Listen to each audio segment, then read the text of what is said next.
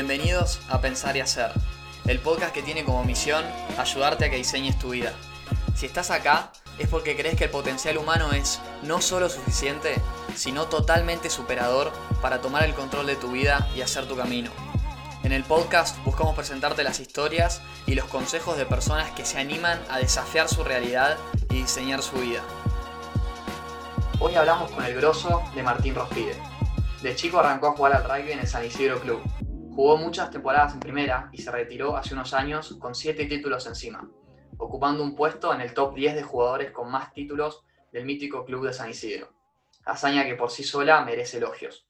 Una vez retirado del club, empieza a correr para mantenerse cercano al deporte y encuentra una nueva pasión. Se anota en carreras y maratones y se ve enganchado hasta incluso correr aventuras de mil millas en el volcán Lanín y el Cerro Catedral.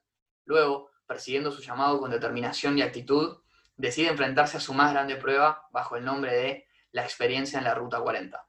Del 1 de septiembre al 14 de enero, durante 136 días, enfrentando vientos de 100 km por hora, fríos extremos, presiones de hasta 4.000 metros de altura y mucho más, Martín corre toda la Ruta 40, 5.093 kilómetros, desde La Quiaca en Jujuy a Cabo Vírgenes en Santa Cruz, corriendo todos los días entre 30 y 50 kilómetros, pasando horas consigo mismo y atravesando fiebres, dolores y más. También, Martín transforma la carrera en una iniciativa de impacto social y va visitando escuelas en el trayecto llevando su mensaje y donaciones. No alcanzan las palabras para presentar a este monstruo del diseño de vida, de ponerse objetivos y ponerse a trabajar, y además de tener un gran corazón. Durante el viaje dormía en una motorhome con alguno de los 28 amigos que se iban turnando para acompañarlo. Hoy hablamos con un grande de tomar el control y ser el dueño de tu vida. Un ejemplo de buscar el impacto social con los proyectos. De, como dice en su página web, lo único imposible es aquello que no intentás. El ejemplo de humildad que me agradeció no una, sino cinco veces cuando invitamos a participar en el podcast. Martín Rospide, gracias por estar. Bueno, me, descolocaste totalmente, me, dejó helado, la verdad, divina la presentación, me, cortaste, no, no, nada. Incluso tiraste unos datos que no tenía de, los títulos del SIC y eso, eh, nada, de, corazón, mil gracias. Eh, ni yo la podría haber puesto tan buena. Eh, muchísimas gracias. Qué grande. Bueno, este, arrancamos por preguntarte. Dale, dale, sí. Bueno, eh, me encanta tu historia, que en el SIC, por ejemplo, si bien es un club de alto nivel deportivo, es amateur y quizá los jugadores no son vistos como profesionales. Lo mismo en la carrera que hiciste. No es que eras un atleta profesional olímpico, por ejemplo, sino eras Martín y un desafío por, por delante. También se traslada para cualquiera que se desafía en lo que sea, ¿no? quizá lo normal es que la gente ya diga, no, eso es para los que son profesionales, no es para mí. Y esto es clave para el mensaje que perseguimos con Pensar Hacer, que es que diseñes tu vida. ¿Y qué pensás de esto y cómo lo llevaste vos? Sí, es muy, es muy significativo para mí lo que decís, porque tal cual, representa mucho eh, lo que yo aprendí de chico de, de, un deporte amateur como es el rugby, que uno está acostumbrado a, por más que juegue, por más que te encuentres jugando en algún seleccionado o en la primera división de tu club, vos estás acostumbrado de chico a, a que te tenés que preparar la ropa vos, te tenés que entrenar con otras actividades que llevas por delante, sea estudio, laburo, lo que sea, eh, tenés que pagar el tercer tiempo los traslados a donde jugás, es, es un deporte que, que sale mucho desde la concepción de uno, el esfuerzo para realizarlo, ¿no?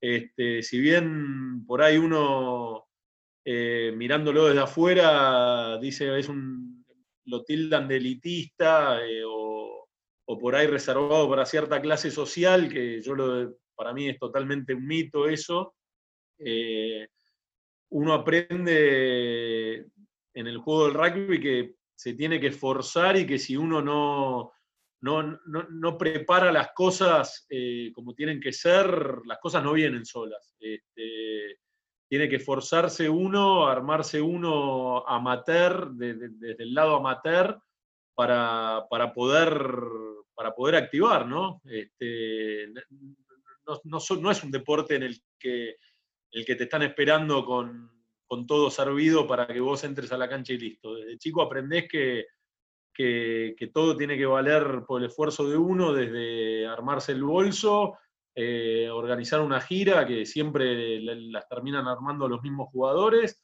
o esforzarse para atender al rival en un tercer tiempo. Este, es, algo que uno aprende en ese juego y que es un denominador común en todos los clubes de, Argentina. Claro, claro, está buenísimo lo que decís. Y se relaciona también con, todo lo que hiciste después también del esfuerzo en, en las carreras o, todo lo demás que hiciste en tu vida, ¿no? Eh, yo desde que empecé a correr, yo empecé a correr por medio por, por decantación, te podría decir, porque me encontré que dejé de jugar al rugby y tenía mucho tiempo libre y el deporte a mí me gustaba mucho. Y de repente me, encontré llenando ese vacío que a mí me, sacaba el entrenar con un equipo, con mi equipo de rugby, que me sacaba por ahí cinco horas semanales, dos horas los martes, dos horas los jueves, una hora el lunes, el fin de semana que también jugábamos. Este, me sacaba mucho tiempo y de repente me encontré con un montón de tiempo libre y bueno, por esto que me gustaba a mí el deporte, empecé a correr y fui dando ese paso este, que lo empecé a disfrutar y estoy seguro que sí, de que todos los objetivos que me planteé en el mundo del running, digamos, eh, aprendí mucho del rugby, lo, saqué mucho de, lo que había aprendido como jugador de rugby en cuanto a superarse, ponerse objetivos, eh, tener una motivación, ¿no? Este, no tengo dudas que, lo aprendí todo de ahí. Claro. Y, dentro de todo, todo el camino que hiciste, todas las cosas que hiciste, ponerle dentro del rugby o después en el running, queríamos saber con Fer cuál fue tu momento más difícil y cómo hiciste para salir.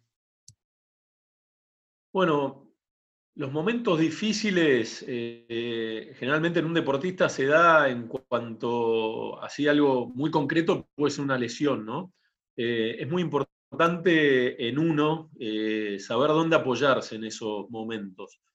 Yo te pongo un ejemplo de una lesión, pero por ahí para otro puede ser que de repente tiene que dejar de jugar por X motivo, por trabajo, por estudio, por lo que sea. Pero en cuanto a la vida de un deportista es muy normal estar lesionado. Y yo creo que es muy importante que en la mentalidad de uno, si bien no esté condicionado porque me puedo lesionar, sepa que es un, obstáculo, una dificultad que puede aparecer en cualquier momento, ¿no? Eh, y que, qué sé yo, uno juega al rugby de los 10, 8, 10, 12 años hasta los 30, ponele, después empezás a correr, seguís ligado al deporte, y una lesión te puede aparecer en cualquier momento. Sería muy ilógico decir 20, 30 años de vida deportiva, no me voy a lesionar. No debe haber casos en, no debe haber casos en el mundo de eso.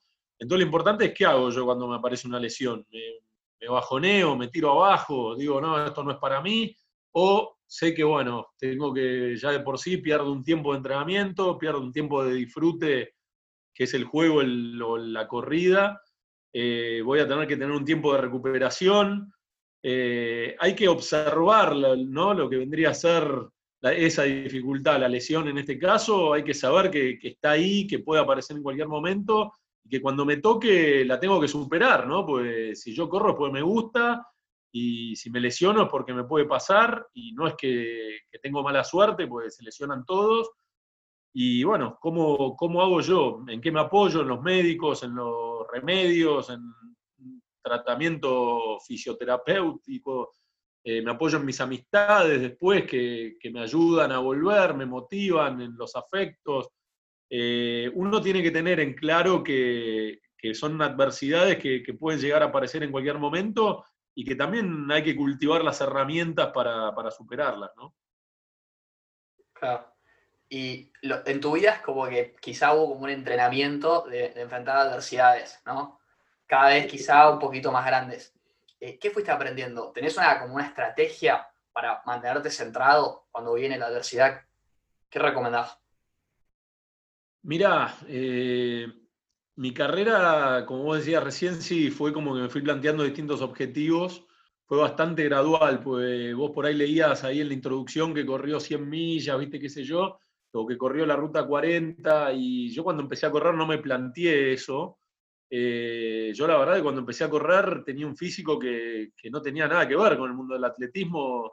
Eh, la primera maratón de 42 kilómetros que yo corrí, eh, pesaba todavía arriba de, creo de cerca de 95 kilos, había dejado de jugar al rugby hacía muy poco, y estaba muy lejos de ser el físico de un atleta que corre 42 kilómetros, ¿no? Pero uno empieza, hay que empezar de a poco, es lo que yo creo, eh, ponerse objetivos, plantearse objetivos que no sean un delirio, eh, creo que para cualquier aspecto de la vida. Eh, de hecho, uno se recibe de una carrera rindiendo materias, no, no va directo al final con el que, con el que se consagra, ¿no? con el que se, recibe de médico, de abogado. Eh, es una carrera progresiva que vas rindiendo en etapas. Esto es lo mismo, vos arrancás a correr, te planteas un objetivo que lo podés llegar a realizar y eso te va motivando, vas aprendiendo también, porque por ahí te sale planteas una estrategia que no te sale bien y necesitas hacer borrón y cuenta nueva. De repente decís, me tiro a correr 20 kilómetros en la montaña y vas y no lo disfrutás, decís, lo mío es la calle y volvés a la calle y después de correr mucho tiempo en calle, te le animás a la montaña y te das cuenta de que no estabas preparado todavía. Yo por lo menos me lo tomé así, eh, sin volverme loco, sin querer eh, de una salir a, hacer unos objetivos que por ahí no hubiese estado preparado. Y por suerte me sirvió y se puede decir que casi en la mayoría de las veces que, que, participé de carreras las disfruté. Está buenísimo escuchar eso y está buenísimo también que, disfrutes el, hecho de hacerlo como que siento que también al mismo tiempo eso es lo que te termina empujando. Bueno, queríamos saber, ahora hablando, hablando más de la, de la carrera en sí, queríamos saber si vos sentís que la carrera fue una metáfora de tu vida en términos de que tuviste momentos solo, momentos más acompañados, dolores, alegrías y bueno, además sensaciones que habrás tenido. Sí, eh, bueno, hice un poquito de trampa el otro día, me pasaron las preguntas, eh, traté de, de no, de no prepararlas, pero la verdad que esta pregunta me dejó, me dejó pensando mucho. Eh, me revivió, fue muy lindo y es muy lindo toda esta charla con ustedes porque revivo mucho de todas las sensaciones que pasé. Y me quedé pensando y llegué medio a la conclusión de que no sé si fue una metáfora de mi vida, eh, pero sí, sí concluyo que fue como la vida misma. La verdad que el viaje para mí fue, fue la vida misma. Eh, me encontré, yo estuve cuatro meses y medio corriendo y me daba cuenta que, todos los días era un, era un delirio de emociones. Este, todos los días eh, eran sensaciones, eran momentos como la vida misma, ¿no? Eh, uno por ahí en su vida normal se levanta contento porque tiene un día por delante y de repente sale a la calle y se, pone de mal humor o, se pelea con, un compañero de laburo, puede pasar cualquier cosa. Y a mí me pasaba eso, eh, era, era la vida misma, era, imagínense ustedes, cuatro meses y medio, todas las cosas le pasa a alguien, me, me pasaba a mí y yo lo comparaba, este, y no era que decía, me pasa esto porque estoy acá, me pasa esto porque me, hubiese pasado, de repente me encontré enfermo en el viaje, corriendo con fiebre, y me hubiese pasado si estaba acá en Buenos Aires, en mi casa, por ahí. El tema que, que bueno, ya lo tenía que, superar de alguna manera. Este, y la verdad que estando acompañado de amigos, un poco cuando organicé el viaje, eh, me di cuenta que yo lo podía llegar a hacer si lo organizaba de esa manera, si la gente que me acompañaba era gente que me conocía, eh, amigos este, que me podían acompañar más allá de la compañía física, la compañía emocional, ¿no? de que me conocen, de que saben lo que me está pasando. Eh, hay amigos que ustedes lo sabrán, que te entendés solo con una mirada o que se dan cuenta, no, hoy mejor no es, había momentos que me, dejaban solo decían, hoy mejor no le hablemos o dejémoslo un rato, este, porque la verdad que, que, estando con ellos yo sabía que con una mirada eh, o con un gesto ya, ya estaba todo dicho. Eh, y me pasó mucho eso, de que me, encontré bien contenido gracias a, gracias a eso, como a uno le pasa acá, acá en su vida habitual. Claro. Y más allá, ponerle, recién estabas contando que, que vos de alguna forma te preparaste el viaje pensando, ponerle, una de las cosas que pensaste era estar acompañado por gente que te conoce. Queríamos saber cómo te preparás para, eh, para atacar un desafío tan grande en todo sentido. ¿Cómo hiciste? ¿Cómo fue? Eh, bueno, es largo. Eh, estuve mucho tiempo organizándolo, más allá de la base deportiva que ya venía de, de cumplir ciertas metas, que cada vez como que me iba poniendo la vara un poquito más alta. Y cuando empecé a pensar en esto, en este viaje, dije, bueno, si me va bien en esta carrera, lo considero, y fue una carrera de 160 kilómetros que, la terminé. Ese es mi objetivo, en verdad, ¿no? Yo no compito, no, no, corro para, para ganar o para competir con alguien, yo corro para objetivo propio, para cumplir el objetivo de, esa distancia. Pero me sentí bien, me fue bien y ahí me planteé que podía llegar a hacerlo de la Ruta 40 corriendo y estuve casi dos años armándolo, eh, ya con una buena base física, deportiva. Yo tenía toda la parte médica siempre muy bien, eh, muy bien cubierta porque uno cuando, cuando entrena y corre así distancias largas, normalmente tiene que presentar certificados médicos, tiene que tener un entrenamiento siempre bien asesorado. Eh, tenía ya un grupo de nutricionista, deportóloga, preparación física, todo bien cubierto, me dieron una mano enorme. Eh, y después lo más, lo, que más me tiempo me sacó, digamos, fue toda la parte logística que la armé yo. Eh, primero comentándoselo a mis amigos, eh, organizándome en el laburo.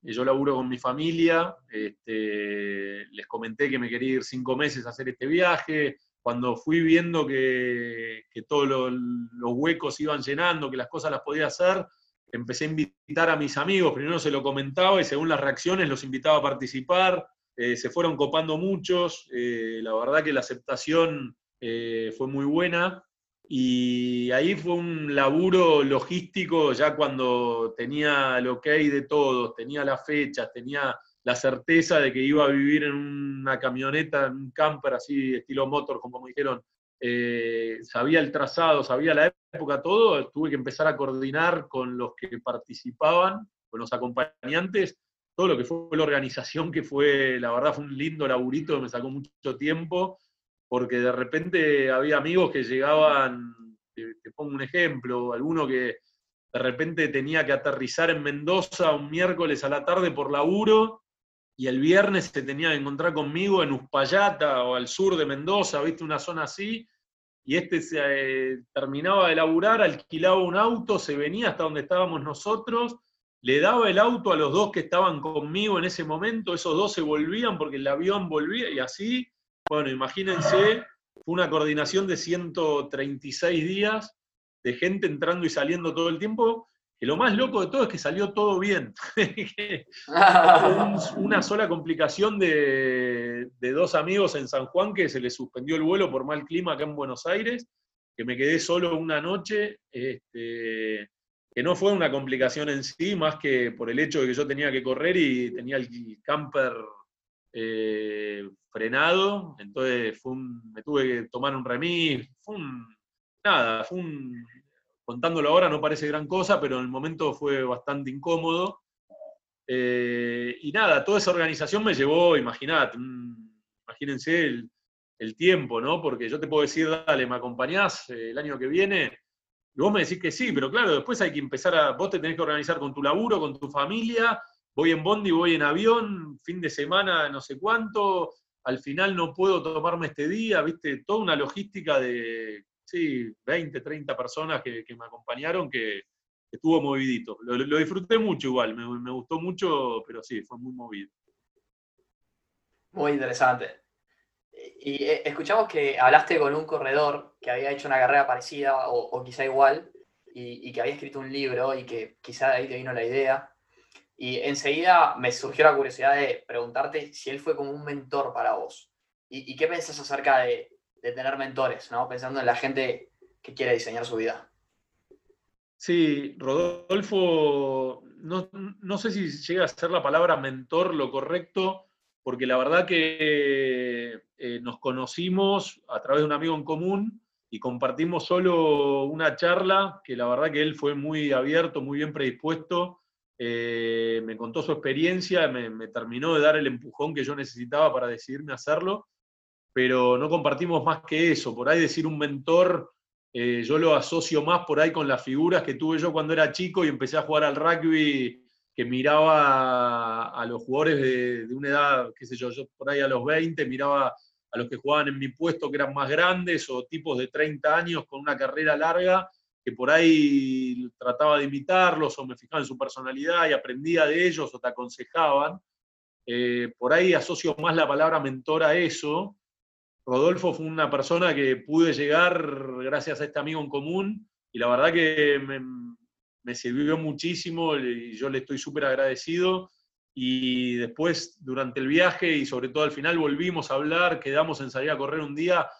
Eh, la verdad que no, por el tema de la pandemia después no se concretó nunca, eh, pero no, no, no, es una persona a la que yo pueda decir que es un mentor, justamente porque aparte eh, él es un atleta, es un atleta, es un tipo que, que en su rendimiento deportivo ha estado siempre ligado al atletismo y con muy buenos resultados. Yo la verdad que decir que él sería un mentor sería, este, nada, yo no me puedo, no, no, no podría ni, compararme con él ni, ni, aspirar a lo que hace él, este, pero sí me sirvió mucho.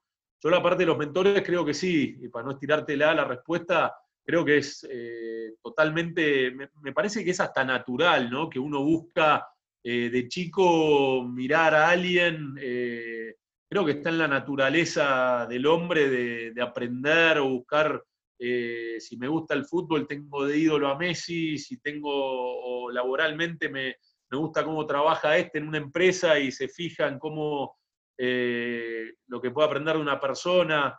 Este, me parece que es natural, que está bueno, y sí, yo he tenido mis mentores cuando cuando de chico empecé a jugar en el plantel superior del SIC al rugby, eh, gente que me, guió mucho y aprendí mucho de ellos. Sí, es, creo que es algo natural del hombre, como te decía.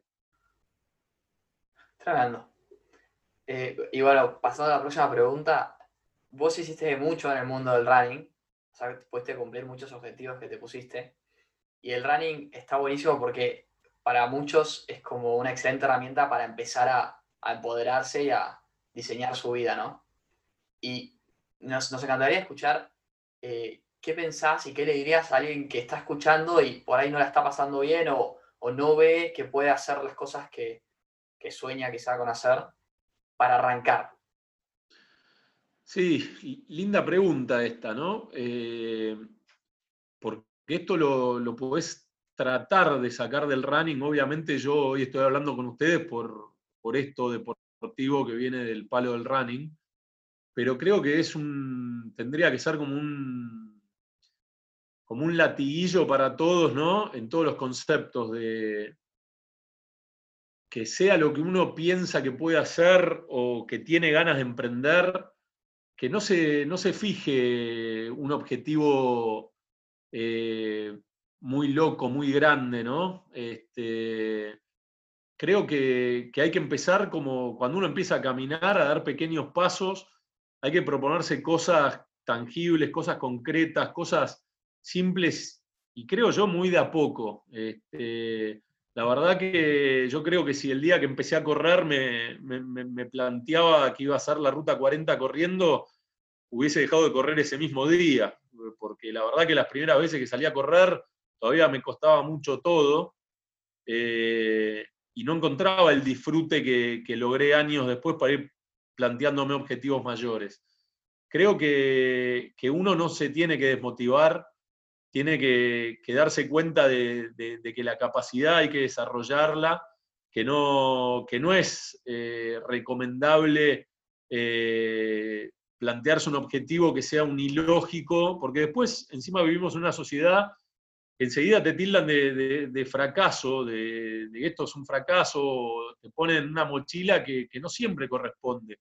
Vivimos permanentemente criticando al, otro por lo que no logra y no se valora todo lo que el otro hace, capaz, ¿no? Somos una generación, yo soy mucho más grande que ustedes, no sé cuántos años tienen, pero lo veo, este, sé que soy mucho más grande, pero ustedes lo vivirán como, como lo vivo yo. a mí me genera impotencia cuando escucho que critican a, los jugadores de la selección porque no ganan un mundial. Cuando son contadas las selecciones en el mundo que ganan mundiales y las generaciones de jugadores que pasan que no ganan mundiales, y todo el esfuerzo que esa gente hace por jugar en un mundial y competir en un mundial, por ejemplo, ¿no? Eh, es algo totalmente destacable y que en cualquier deporte, a cualquier deportista que juega un mundial ya de por sí tiene que ser eh, algo para elogiar, para valorar. Eh, me parece que, la clave es plantearse objetivos chicos que sean realizables y de ahí ir subiendo la vara en la medida que uno lo disfrute y lo pueda hacer, ¿no? Increíble, increíble la respuesta. La pregunta consecuente a esa es, si vos crees que es para todos el diseño de vida, porque, por ejemplo, hay gente afortunada que capaz encuentra un mentor que lo termina guiando a hacer tal cosa y lo termina motivando, o poner en tu caso, capaz encontraste un deporte que, bueno, también te, ayudó mucho a poder empezar a diseñar tu vida, pero ¿qué opinas si, es accesible para todos? Es verdad, ¿eh? lo, que, lo que me decís es verdad. Este, no lo pensé de esa manera, por ahí que no es accesible, por ahí que no sea accesible para todos, o por ahí que no sea tan fácil para todos, ¿no? Porque vos podés llegar un día a anotarte en una carrera, porque viste gente pasar corriendo y caes de repente un día y no conoces a nadie y nadie que, nadie que en tu entorno le interesa y vos te mandaste. Eh, es verdad que no es fácil conseguir un mentor, pero, pero es bueno tratar de conocerse a uno mismo y ser su propio mentor en ese caso. Y, ser su propio mentor puede ser aprender de sus experiencias, saber que, uno no va a, a, correr esa carrera por ahí de la mejor manera, pero no desmotivarse. Yo de repente, qué sé yo, me anoto en una carrera, voy, corro, pensé que le iba a correr en una hora y la corrí en una hora diez y me desmotivo. No, eh, ¿por qué no la pude correr en una hora? Y aprendo de eso. Y uno se va volviendo su propio mentor también, ¿no? Y después, también está en la sociabilidad de cada uno, eh, porque es muy difícil, tenés que ser un ermitaño también, ¿no? Para no conseguir a nadie que esté en la misma función que vos, en el mismo palo en el que estás vos, que tenga los mismos intereses que, que tenés vos. Somos una sociedad que buscamos siempre relacionarnos. Este, creo que si bien hay alguno que puede tener sus limitaciones, su condicionamiento para conseguir un mentor como esto que hablábamos, puede, lo puede llegar a conseguir también. Claro, claro. También es un poco de, de buscar tu propio camino, capaz si, si, no lo encontraste todavía, seguir buscando y seguir viendo capaz distintos deportes o no solo deporte, capaz distintos caminos, trabajos, qué sé yo, hay un montón de cosas que se pueden hacer. Totalmente. Aplica para, el deporte, aplica para las carreras. Este, uno quiere estudiar una carrera y por ahí, hasta que se, se decide por una, entró a tres distintas. Puede pasar.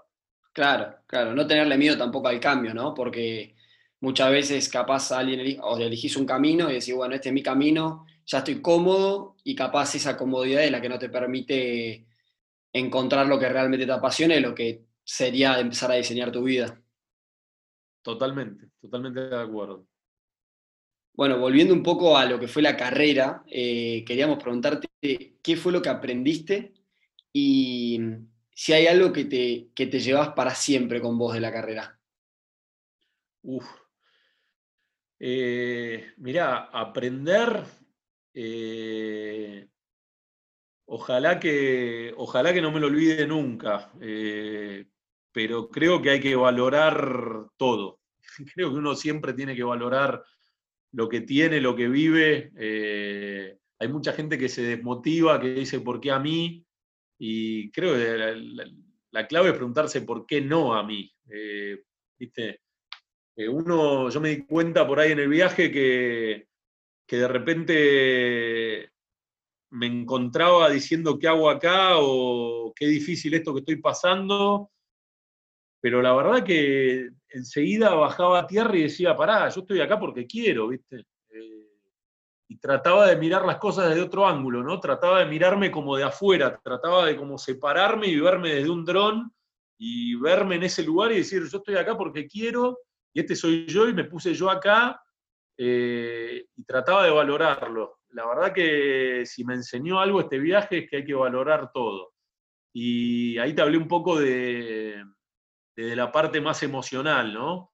Eh, creo que no hace falta ni que te diga que, que, hay que valorar muchísimo también, por más que la situación del país no sea lo económico, sea lo ideal, que estemos pasando un momento difícil en medio de una pandemia, eh, tenemos que estar convencidos que, siempre hay alguien que la pasa peor. Este, siempre no hace falta ni que lo diga, eh, pasé por muchas zonas de, necesidades que, no, ni, siquiera le, ni siquiera te estoy hablando de, pobreza, eh, no te estoy hablando de algo económico, estoy hablando de, lugares muy difíciles de acceder, lugares inhóspitos, realmente con clima muy eh, adversos, zonas remotas, eh, que la verdad que, de repente uno se levanta a la mañana y dice, uy, qué día que tengo hoy por delante. Eh, me di cuenta que yo desde, yo desde mi lugar, por lo menos, estoy diciendo, no, no, no, le estoy apuntando a nadie con esto.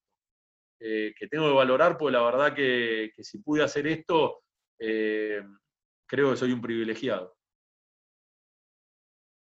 Muy valioso lo que estás contando. Y bueno, a, lo largo de toda la charla eh, se fue viendo un montón de las cosas que, fuiste haciendo y bueno, lo que fuiste aprendiendo de ellas. Este, bueno, jugaste en la primera de un club de alto nivel, ganaste títulos, corriste carreras y aventuras, hiciste la, hazaña de la Ruta 40. Eh, nos preguntamos para vos un poco de qué se trata la vida. ¿Es un poner objetivo después de objetivo? ¿Hay un hilo claro de crecimiento, como decía Steve Jobs? Mirá, eh, qué tema. Yo siempre, toda mi vida, eh, no me gustó proyectar, viste, así a largo plazo, en 10 años me quiero ver eh, formando una familia, me quiero ver laburando en tal lado, me quiero ver viviendo en tal lado. Yo toda mi vida medio que renegué contra eso, pero de repente me doy cuenta, y lo tengo que reconocer, que el deporte me, ordenó mucho. Eh, a otro lo ordenará el laburo, el estudio. Eh, obviamente yo complemento el deporte con el laburo, eh, pero el deporte es lo que me ordena. esto de plantearme un objetivo puede ser hasta una motivación eh, tener una carrera por delante y saber que me voy a ir, qué sé yo, a San Martín de los Andes a correr todo un fin de semana, me parece un programón y es una motivación. Y a la vez me ordena, pues me ordena en la vida, me, hace ser eh, cumplidor, respetuoso con los horarios, con las cosas que me propongo, con los objetivos que tengo.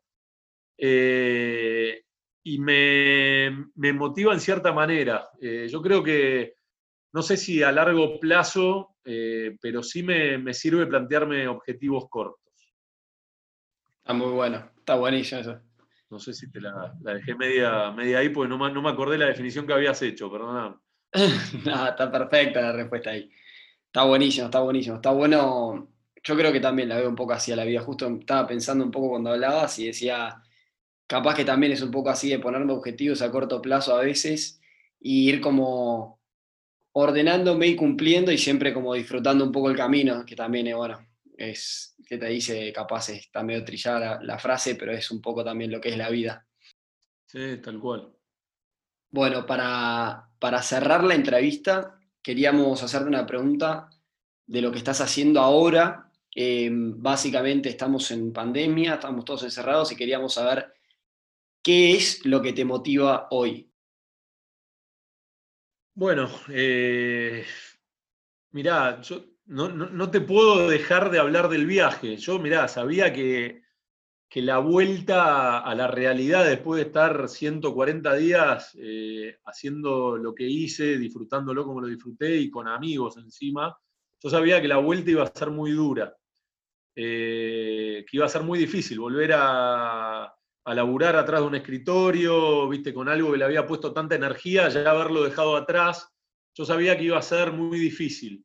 Y un poco la pandemia, yo tengo que reconocer que me sirvió para acomodarme. Eh, si yo no me acomodaba, la pandemia me daba un cachetazo y me decía, acomodate, pues no te queda otra. Eh, enseguida me trajo de, la ruta 40, me trajo al lugar donde yo estaba y me puso en el mismo lugar. Eh, y mi problema, entre comillas, obviamente problema, dejó de ser que ya no estaba en el lugar donde había querido estar tanto tiempo sino que pasó a ser el mismo que el tuyo, que el tuyo, que el de sus amigos, mis amigos, mi familia, su familia, pasó a ser el mismo problema que tuvo todo el mundo. Entonces, un poco a mí la pandemia me sirvió para eso, yo lo tengo que reconocer.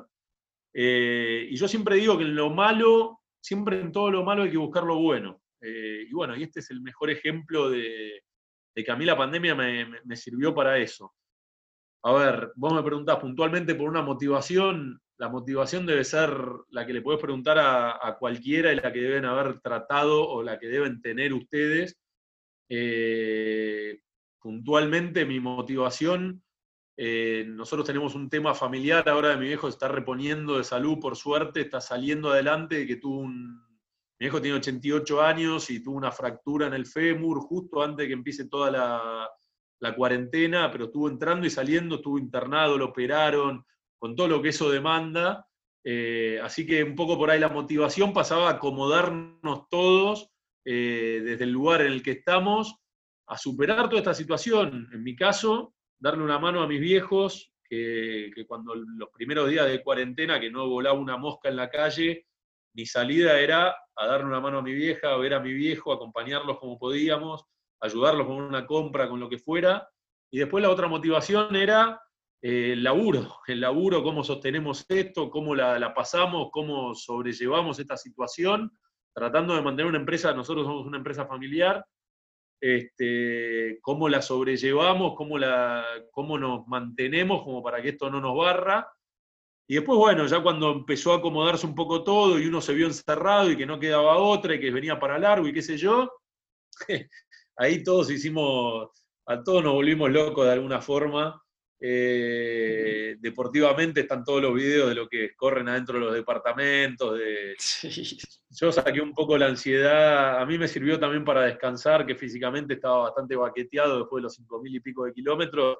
Me vino bien el descanso, pero sí llegó un momento que, empecé a entrenar un poquito acá adentro. No llegué a correr adentro del departamento, pero me sumaba alguna clase, hacía mancuerna. Yo vivo en un edificio de 15 pisos en un momento me cargaba la mochila y iba y subía y bajaba escaleras. Pero bueno, la llevé un poquito. Y motivado es que, pase todo esto pronto y que pase bien. Y ya pensando en algún objetivo deportivo por delante, eso siempre, siempre me sirve. Qué groso, qué groso. Tremendo, entonces. Está muy bien ya empezando a entrenarte y seguramente estuviste los primeros días descansando un poco, ahora ya te vas a empezar a poner cada vez más pesas y seguir subiendo las escaleras todo Bueno, salió muy buena la entrevista y bueno, muy interesante y muy valioso todo lo que contaste, así que estamos muy contentos eh, con cómo estuvo. Bueno chicos, muchas gracias. La verdad que yo también muy contento, me, me gustó.